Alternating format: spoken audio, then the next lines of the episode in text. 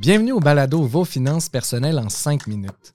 Le balado où on prend un sujet qui touche vos finances personnelles et on essaie de vulgariser en 5 minutes au moins.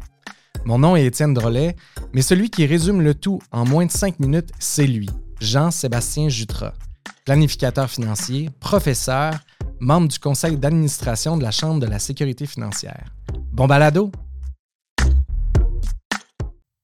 Salut Jean-Sébastien! Salut Étienne! Hey, ça fait longtemps qu'on s'est vu, je suis content de te voir. Moi aussi, je suis content. Écoute, euh, aujourd'hui, on va parler d'un thème euh, fort important, euh, l'importance d'avoir un plan financier. C'est important? Est-ce que c'est vraiment juste pour la retraite? Est-ce qu'il faut regarder à court terme? Parle-moi un peu de ça. Ben, c'est c'est vraiment une bonne question parce que souvent, on se pose la question au niveau du plan financier. Puis, tu sais, des fois, plusieurs institutions financières vont, nous solliciter en disant ah, mais faites, un plan financier. Puis, des fois, on se dit bah, moi, je suis peut-être un peu jeune pour faire un plan financier. Il faut comprendre dans le plan financier, il peut y avoir plusieurs. euh, plusieurs facettes dans ce plan-là. Souvent, on pense à la retraite, mais ça peut être aussi l'acquisition d'une résidence, ça peut être aussi l'acquisition d'une voiture, euh, ce que je devrais payer mes dettes plus rapidement? Tout ça faire à a une place dans le plan financier. Mais la grosse partie, évidemment, c'est la planification de retraite.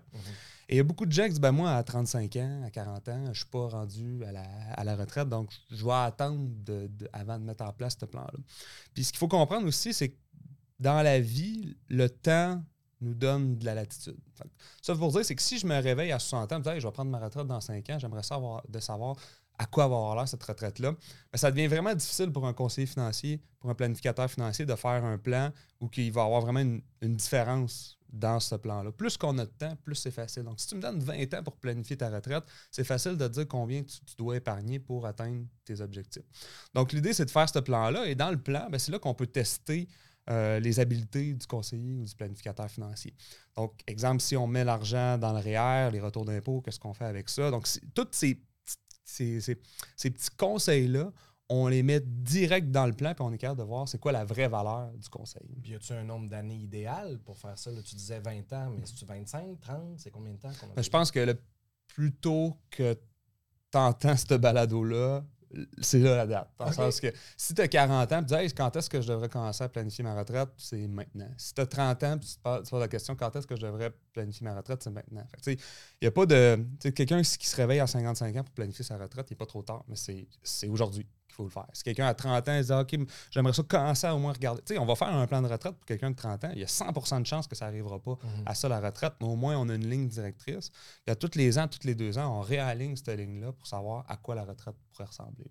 Parce que oui, tu parles de la retraite, tu parlais également tantôt d'objectifs à court terme. C'est important aussi de planifier, j'imagine, ces objectifs-là pour pouvoir les réaliser, comme l'achat d'une voiture. Ça vaut-tu vraiment la peine à ce moment-là de rencontrer un conseiller selon toi? Ben, moi, je pense que oui. Tu sais, des fois, la question qu'on peut se poser, est-ce que je dois acheter, est-ce que je, je dois le- louer le véhicule? C'est une question qu'on se pose beaucoup. Euh, avec les taux d'intérêt actuellement qui augmentent, est-ce que je devrais donner une plus grosse mise de fonds sur mon auto ou pas? Euh, c'est quelque chose qu'on parlait même pas il y a deux ans parce que Mhm. bon, on me finançait à zéro, presque zéro les, les véhicules. Donc, c'était mieux de garder ton argent dans tes poches à ce moment-là. Aujourd'hui, si je finance un véhicule à du 7, 8, 9, 10% euh, là, j'ai une question à me poser là, parce que mes investissements ne rapportent probablement pas 17, 8, 9, 10% Donc, je devrais peut-être plus prendre mes liquidités pour les mettre sur, euh, sur mon véhicule. Il y a des gens qui se demandent s'ils financent leur véhicule avec un taux fixe ou avec un taux variable. Fait tu vois, les, les- les- plus jeunes, on parlera peut-être pas nécessairement de retraite massivement, on va en parler un petit peu, mais les projets que ces gens-là ont font partie du plan financier, c'est indéniable. Bref, je comprends que c'est très important. Merci beaucoup, Jean-Sébastien. Merci Étienne.